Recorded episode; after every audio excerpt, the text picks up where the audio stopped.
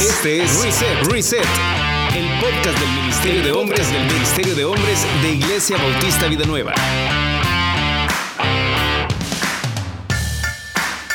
Bienvenidos todos a esta nueva temporada de Reset este que es tu podcast para el Ministerio de Hombres de Iglesia Bautista Vida Nueva. Hemos estado más de un año en pausa, una pausa pedagógica que tuvimos ahí y algunas otras cosas han pasado, pero en el desarrollo de estos capítulos te vamos a ir contando. Hoy tengo el privilegio de contar con dos invitados de lujo, por no decir que serán los que estaban. No, son bromas.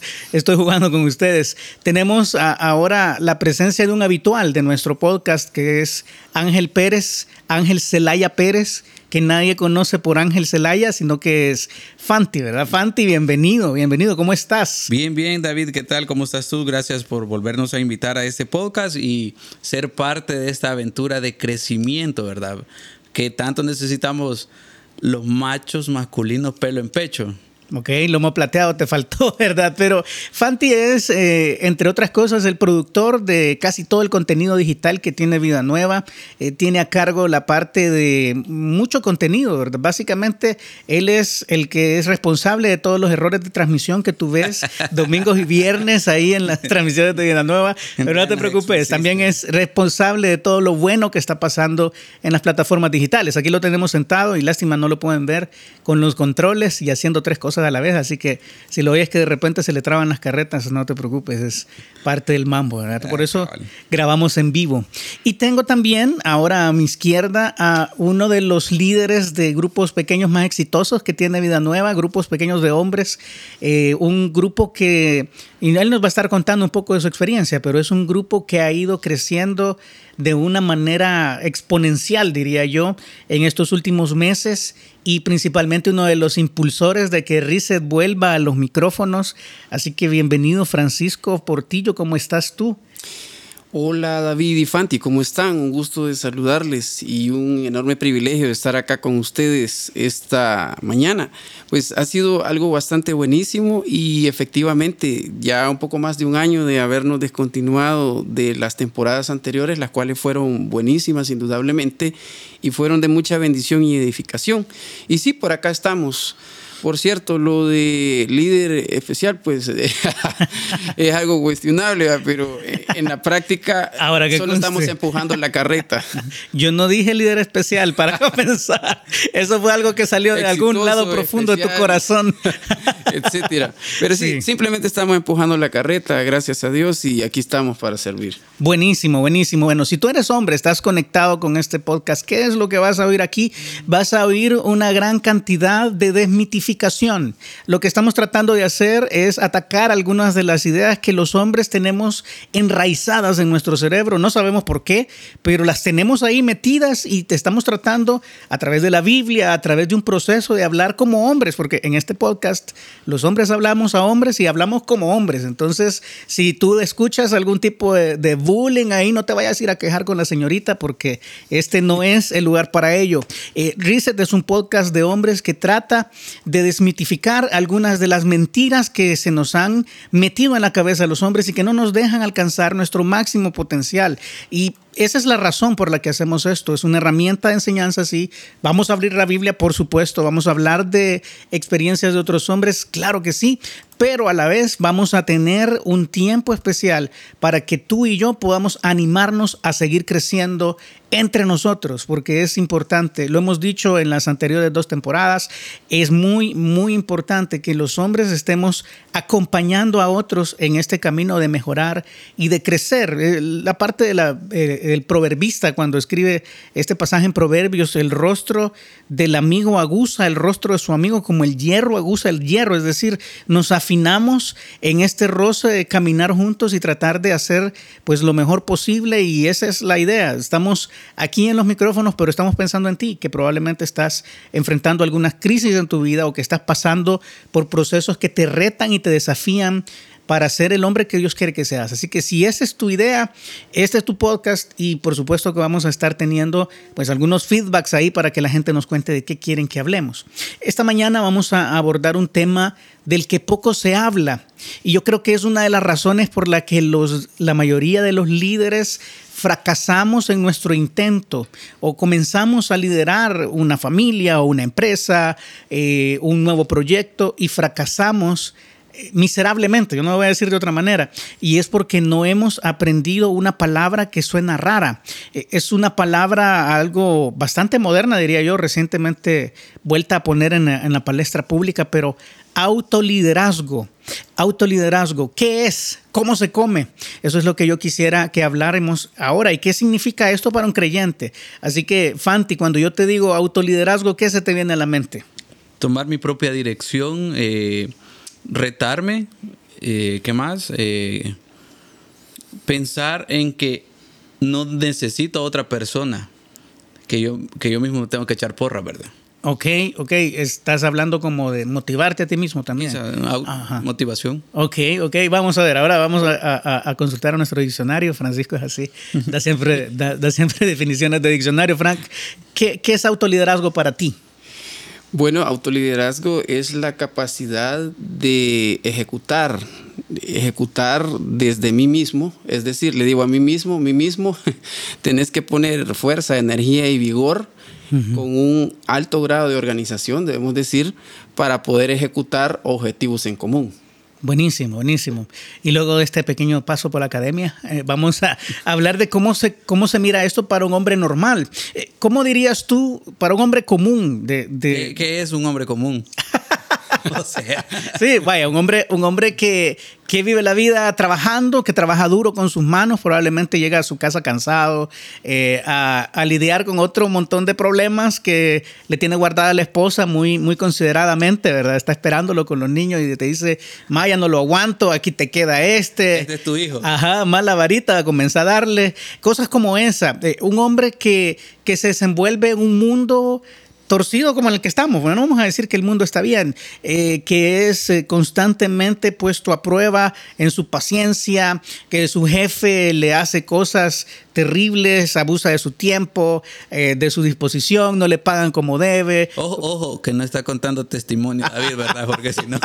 sí, no, si no, ya van a tener una cartita de despedida por allá. No, estoy hablando de mi experiencia, estoy hablando, como te digo, un hombre común y corriente, un salvadoreño promedio eh, que trabaja desde las 8 de la mañana hasta las 5 y media de la tarde si le va bien y que le toca, pues, como dicen por ahí, hinchar el cuero, ¿verdad? ¿Qué, significaría autoliderazgo? ¿Cómo se vería esto eh, en un hombre como este?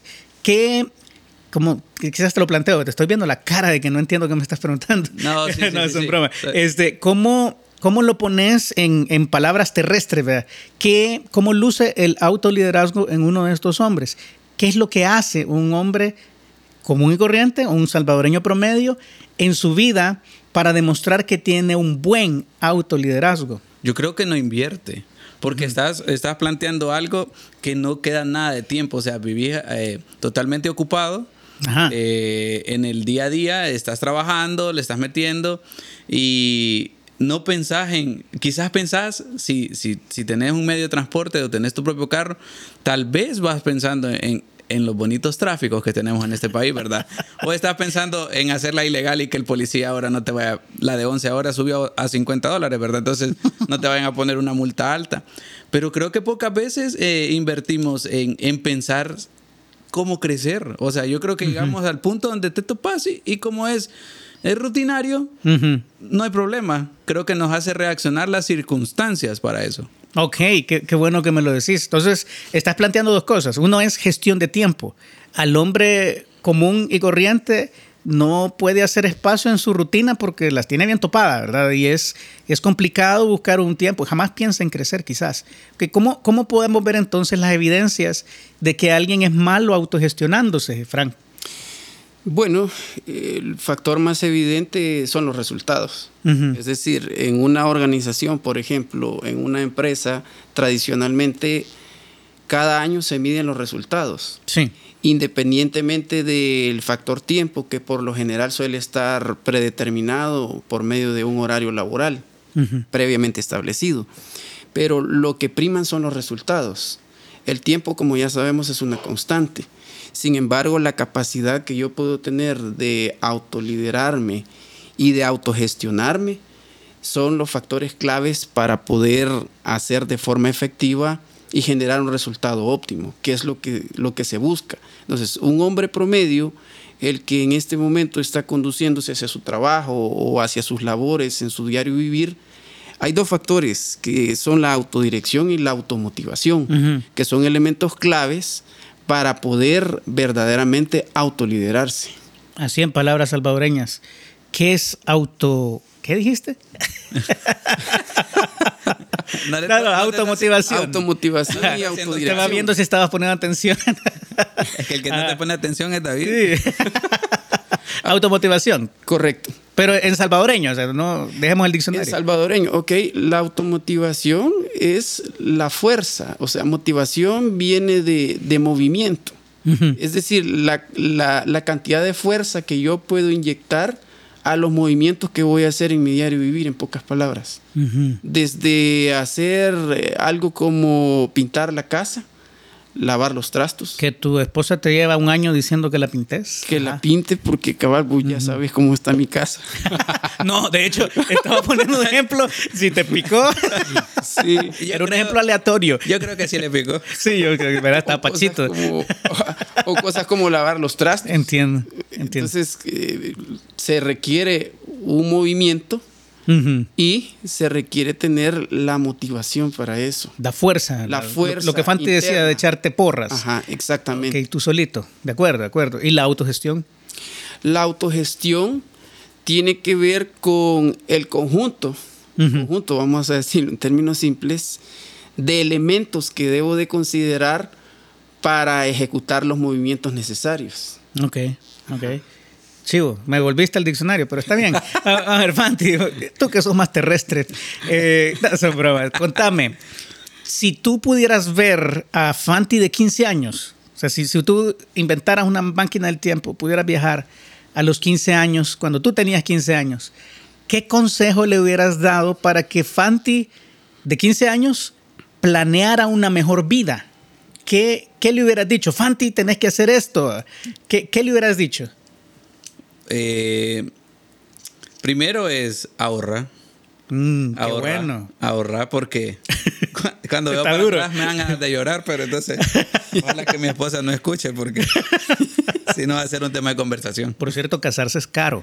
Sí, claro. Vale la pena, pero casarse es caro. Ajá. Sí, pero ahí es. sí. sí. Depende de lo que querés. Costo-beneficio, sí, Es costo de oportunidad. Vos sos algo fancy. ok, pero regresemos, Ajá, regresemos. ok. Eh, ahorrar, enfócate y no salgas en las noches.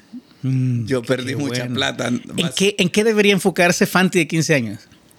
en- bueno, primero en tu relación con Dios. O sea, yo no lo veía y cuando veo para atrás, dudo que haya sido cristiano. Entonces, ah, ahí hay algo. En tu relación con Dios, en crecer en, en lo académico, porque aunque digan que no, solo es un cartón, el cartón abre puertas. O sea, Sí. no me mienta. Y eh, pensá mejor lo que vas a decir, porque David se ríe porque yo he cometido una serie de imprudencias que me Sí. salen naturales. Es que mira, Fanti es el primer apodo, el segundo Ajá. es imprudencia. he, he mejorado, he Sí, mejorado. no, ha crecido, ha crecido. Yo, yo doy fe. Ha crecido, pero, pero sí, hay trabajo. Y va a tener que seguir Está siempre. dura esa piedra entonces Sí, todavía. Sí, Sí, sí, pues sí. sí. Ok, buenísimo. Gracias, gracias. Pero- pero- pero quizás- Ajá. perdón Dale, dale, te- dale. pero no me arrepiento porque todo eso y todas las re- revolcadas o todos los tropezones y me tienen donde estoy. No es que ah, ya soy diferente y no, sino que me enseñaron para poder apoyar a otros y para poder tener la esposa y la familia que tengo. O sea, no me arrepiento, pero si hubiera sido bueno que alguien me dijera, mira, pone care vivo. Exacto, para eso existe, para eso existen programas como este, para decirte a ti que probablemente todavía no has metido la- las cuatro, o sí, quizás, a saber, pero, pero para poder enfocarnos, ¿verdad? Y poder hacer un cambio radical. Qué bueno que, que lo decís así, porque igual al- algunos de los componentes de tu historia los comparto completamente. Yo no sabía si era cristiano después de algunas cosas que hice de joven. Eh, no me enfoqué en lo, en lo que debía, perdí mi tiempo, perdí mi tiempo miserablemente, debo decir, en algunas cosas. Y, y de verdad yo, yo me identifico con lo que tú estás diciendo. Qué bueno. Y todos, todos los consejos que tú diste tienen un componente de autoliderazgo. Es bien interesante porque estás diciendo ahorrar es una disciplina que Ok. si no cultivas cuando estás joven es difícil que la desarrolles de viejo. Vamos a decirlo así. Eh, te lo digo otra vez por experiencia propia. Eh, dos. A Frank lo veo. Aquí Frank casi está llorando. Sí, ahí te Sí, aquí va cayendo una lágrima. El, el violonchelo, ¿verdad? Eh, estás hablando de enfocarte. Enfocarte es algo muy importante. ¿Qué es lo que quieres lograr en la vida, verdad? Y, y buenísimo, buenísimo. Todos esos consejos tienen un componente de autoliderazgo y pudieran alcanzarse. Y tú, Frank, ¿con qué? Quizás yo, yo te hago, te cambio la pregunta, pero yo sé que ya la tenés pensada, así te la vamos a cambiar. este, ¿Con qué luchan los hombres de... Tú, tú que has tenido mucha experiencia de, de- con otros hombres en grupos pequeños, porque yo, yo sé que Frank no, no ha dado su currículum aquí, pero este hombre ha sido parte de programas de crecimiento durante muchos años de su vida y ha trabajado con diferentes clases de personas, ha, ha sido amigo de muchas personas y, y tiene experiencia en esto, ¿verdad? Con lo que la gente lucha.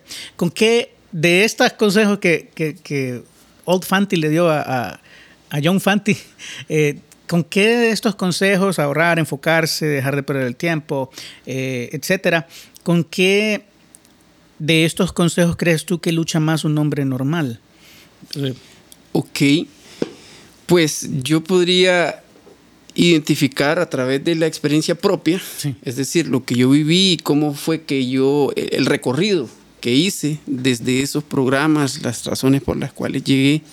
Hoy por hoy puedo resumirlo en tres palabras que las he aprendido justamente acá en la iglesia y es tiempo, pérdida de mucho tiempo, talento desperdiciado y derrochado y tesoro. Yo creo que esas son las, Las las, tres clásicas recurrentes, porque en la, en la parte de talentos, por ejemplo, tiene que ver con lo que tú decías, Fanti. El desarrollo en el ámbito profesional o académico, por ejemplo. Hay personas muy, hay personas muy talentosas, pero que nunca han hecho nada significativo en sus vidas, porque generan un, un pensamiento cíclico, ¿no? El pensamiento de, pensamiento de hámster, le llamo yo, estar dando vueltas en círculos sobre lo mismo Y no te mueves a ningún lado. y no, y- ajá, y no toman decisiones concretas. Parálisis por análisis, Sí. lo que se llama. Es La el parálisis del análisis. sí. Exactamente. El otro factor es el, el- el- los tesoros, ¿no? Tiene que ver con el dinero, el, el derroche, particularmente cuando hay excesos o escapes. Puede ser alcohol, puede ser... ¿De qué escapan? ¿De qué escapan? Uh, escapan de Buena. sí, escapan escapan básicamente de problemas que se generaron en, en su infancia por lo general Ah. y que cuando llegaron a la adolescencia adolescencia o sea que adolecían no hubo un modelo o un referente que les pudiera transmitir el correcto juego de reglas para poder autoliderarse, particularmente con autoestima. Hay mucho hombre dañado, increíble, pero cierto, con autoestima dañada o mutilada, falta de sano juicio, eh, inmadurez latente y presente y evidente. ¿verdad? Ahora, que, no sea- sé cómo definís madurez, porque hay, hay una línea bien delgada ahí, ¿verdad? Sí. Y sobre todo algunas cosas que, que algunas chicas critican hoy por hoy de los jóvenes actuales es que algunos miran anime y, y juegan videojuegos. Sí, Pero he aprendido en la vida. Yo creo que hasta cuento algo que, que es, para mí es un, es un ejemplo de cartón, de libro. Yo conozco un man que a sus... ¿Cuántos años tiene este ahorita? Quizá unos 36 años, voy a decirlo así. No voy a decir el nombre. No, no voy a decir el nombre, pero quien lo conozca seguramente va, va a caer por ahí, ¿verdad? Es, es un man que a los 36 años está soltero. Y va, y va a hotel. No, mentira. No, no, no, voy a No, decir no. eso, no, no. No no, pero fíjate, fíjate, lo, te lo voy a plantear así. A los 36 años está soltero. Está soltero, ahora tiene una relación. A mí me estaba preocupando, pues estaba quedando soltero maduro, pero ya tiene una relación ahí. Pero durante años, las chicas lo han visto a él, que anda con una camisa de un equipo de fútbol, que, le- que sus hobbies preferidos son armar Gundams y, y jugar videojuegos, porque es un gamer. Me han visto como un chavo que no vale la pena. Ahora, backstory, ¿verdad? Te- Te voy, a, te voy a hablar de lo que hay detrás. Este hombre gana literalmente en, en su año, eh, en su año laboral, voy a decir, de dos, de, quiero ver, serían cuatro cifras. Estoy hablando de, de- de un sueldo increíble. El hombre tiene pagada su casa, completamente pagada, pero como no se ha casado, la tiene alquilada. y Mejor su decirlo porque va. Ah, no, peligroso. Eh, el, el hombre es sumamente ordenado con, con sus finanzas y, y, como te digo, ya terminó de pagar su casa, tiene 36 años, está con una casa pagada, listo para casarse. ¿Y sabes qué es lo que decía la, la, la- la chica, verdad? Cada vez que lo miraban. No, es que este le gusta, ahí anda jugando con muñequitos, que no sé qué, que no sé cuándo, inmaduro, inmaduro. Pero no saben lo que hay detrás. Correcto. Entonces, ah, por eso te decía, cuando, cuando hablas de inmadurez, ¿te referís a eso, a la facha, a lo que proyectas o a qué? No, eh, madurez lo podríamos definir para consideración y evaluación como el conocimiento reflexivo de la realidad que me rodea. Mira, vos, vos sea. mucho te has, has relacionado con Christopher Leonor. Yo creo, yo creo que Christopher. Ah, o, o tiene- revés, ¿verdad? sí. Ya veo la Sí, influencia. Sí. Aquí tenemos a, alguien que es mayor. Sí, No, no le gusta el diccionario, Frank. Está bien, está bien. Frank. Es que, perdón, yo tengo, eh, suelo tener ese vicio porque a mí de chiquito mi papá me hacía definir conceptos propios. Entonces, Yo tenía por un esa compañero situación- que, que las definiciones siempre para contestar en los exámenes era acción y efecto. Acción y efecto. Sí, que sí, aquí comienzan los, los, los diccionarios con eso casi siempre. Sí. Básicamente, en la línea de la inmadurez, la experiencia personal es que lo que menos tenía era un conocimiento reflexivo. O sea, y ahí eh, categoría, aspecto. Dame un ejemplo, dame un ejemplo. Un ejemplo. Un ejemplo, por ejemplo, el hecho de que no me podía casar con, con- con la que ahora es mi esposa. Por el alto grado de inmadurez que, que reflejaba. No tenía el conocimiento reflexivo en la línea de que las mujeres, por ejemplo, tienen una ed- edad biológica Sí. y que eso puede incidir literal y formalmente en un futuro cuando ellas buscan salir embarazadas. Ujú. Entonces, eso a mí en lo personal me ha generado un cierto grado, no de culpa, pero sí de remordimiento por todo el tiempo que perdí en esa línea, por la falta de, de una reflexión. ¿Nunca lo habías pensado? Sí lo pensaba, pero ahí iba a lo que mencionábamos anteriormente, el tema de la autoestima, ¿verdad?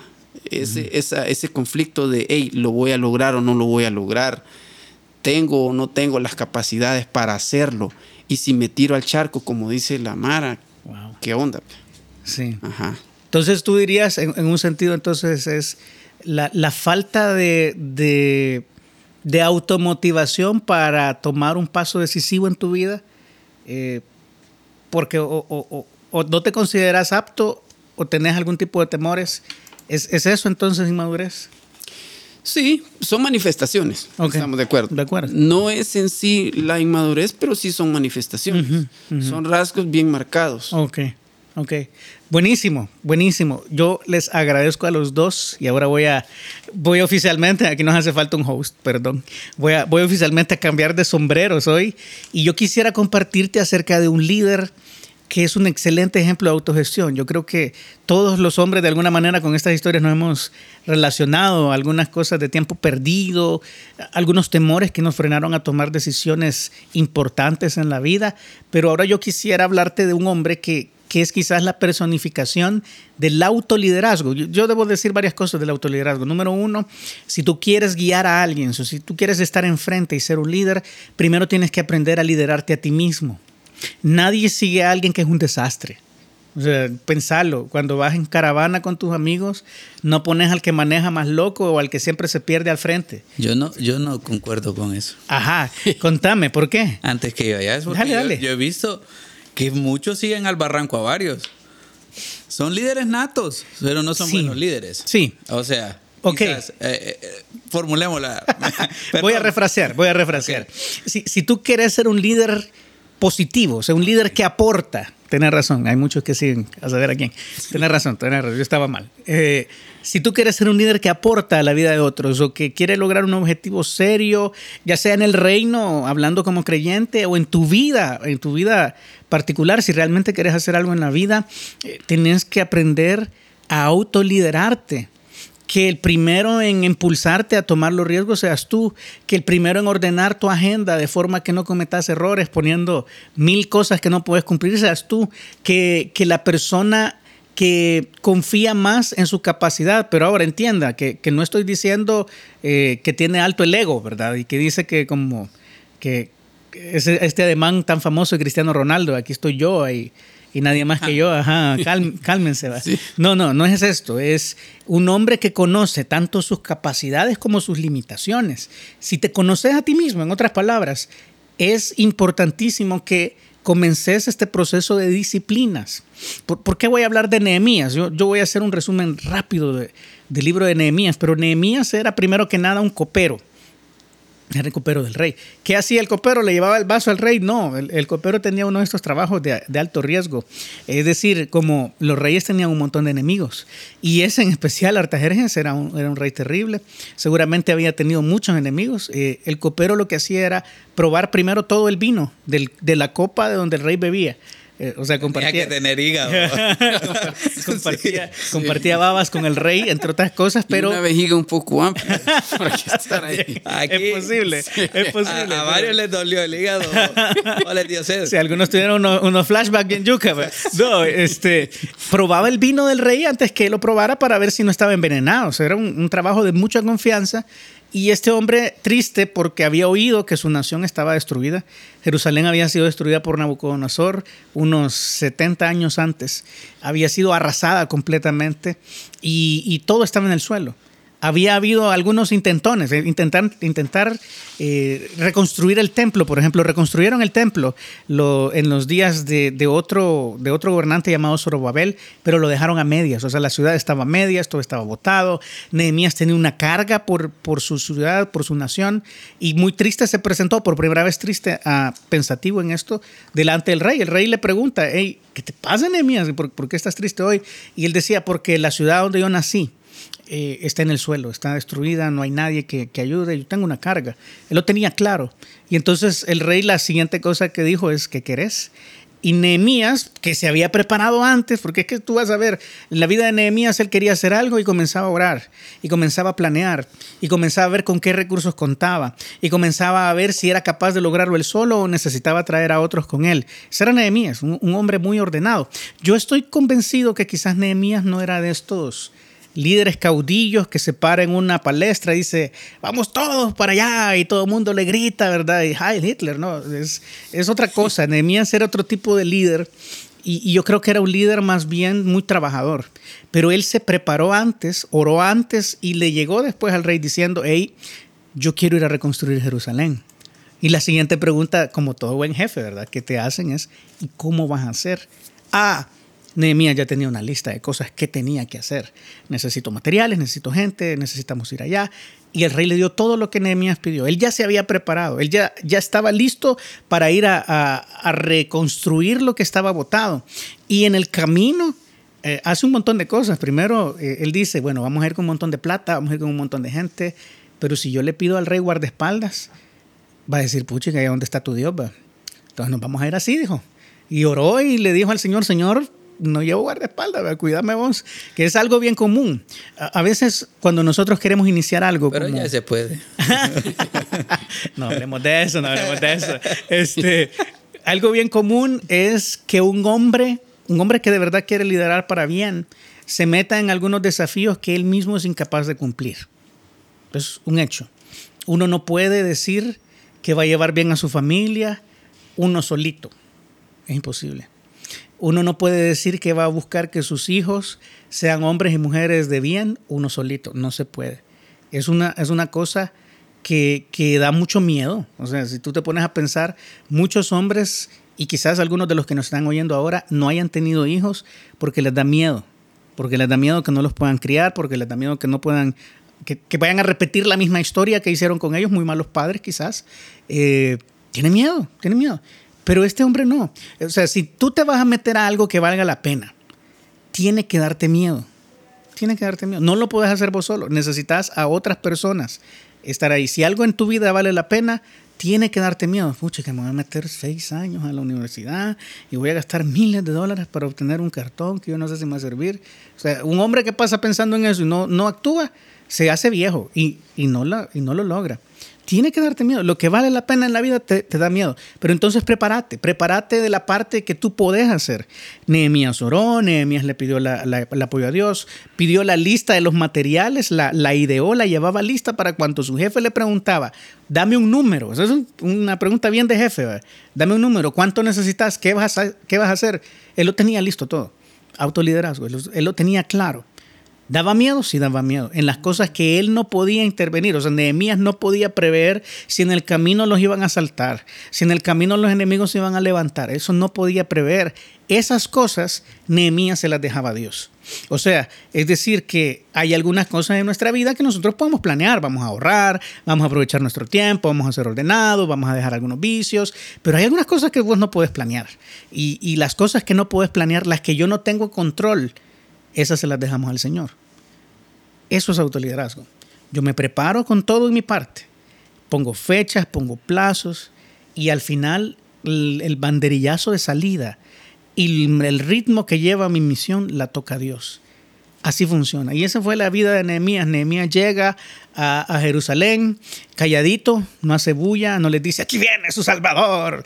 Eh, apártense, chuchos secos, como dice por ahí. No, no, no dice así. Él dice, vengo aquí, vengo a ayudar, vengo a colaborar, pero la primera cosa que hace Nehemías, la primera noche que está en Jerusalén, sale a dar una vuelta, agarra su caballo y sale a dar una vuelta por toda la ciudad y ver qué tan mal estaban los muros, cuánta gente iba a necesitar, cuántos materiales iban a hacer. Y una vez que él ha hecho el diagnóstico de cómo están, ha hablado con la gente, se ha dado cuenta del estado de ánimo terrible que tenían, entonces él idea un plan. Vaya, viene, y después de algunos días, según entiendo en el pasaje, presenta el plan y dice, vaya, esto es lo que vamos a hacer.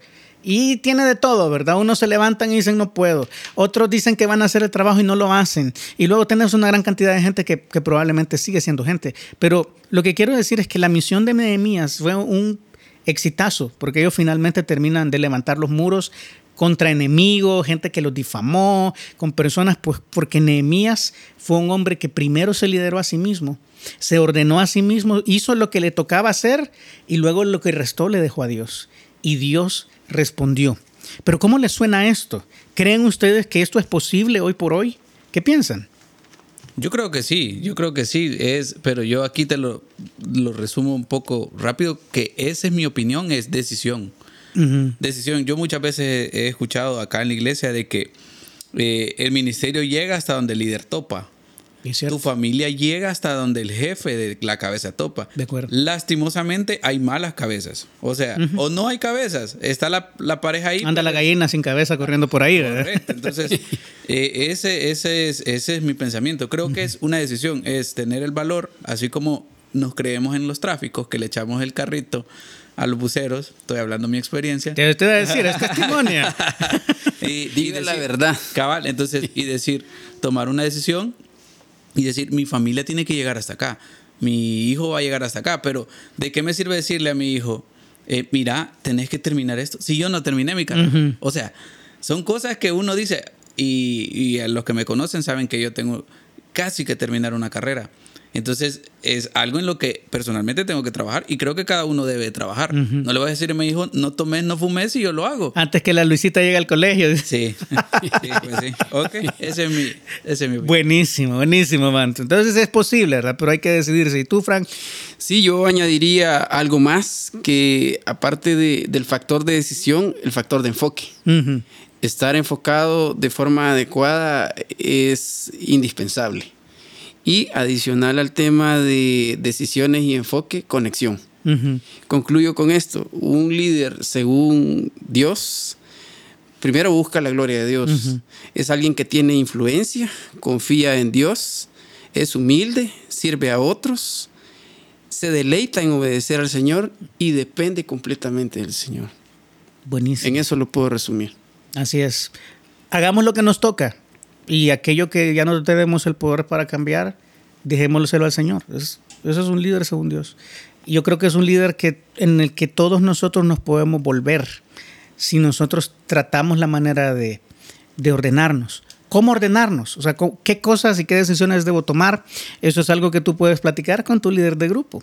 Eh, y yo animo a todos los que escuchen esto que si tienen una inquietud acerca de esto, quisieran de alguna manera recibir un poco más de instrucción en este tema que solamente hemos tocado la punta del iceberg, como dicen, pero eh, si tú tienes algunas inquietudes en esto, comunícate, comunícate con tu pastor de campus, con tu líder de ministerio y mira la manera de conectar con otros. Ahí, yo te prometo que en las experiencias de vida de otros hombres podemos aprender muchas cosas que nos costarían pellejo a nosotros. Entonces, aprender del pellejo de otros es, es parte de la experiencia también del hombre y es algo muy bueno de cuando hacemos las cosas en equipo. Entonces, busca un equipo de hombres al que puedas pertenecer, busca un mentor, si, si, si, toca buscar un mentor. Y para esto tú puedes encontrar alguna información aquí en los anteriores podcasts de las pasadas ediciones de, de Reset. Pero por hoy, solamente te dejo este pensamiento, agradeciéndole, por supuesto, aquí a Ángel y a Francisco, si es raro decirte Ángel. A, y, a, y a Frank, gracias por estar aquí. Este ha sido el primer episodio, vamos a cerrar hoy y nos despedimos esperando escucharnos la semana que viene. Que Dios te bendiga y que tengas un excelente día.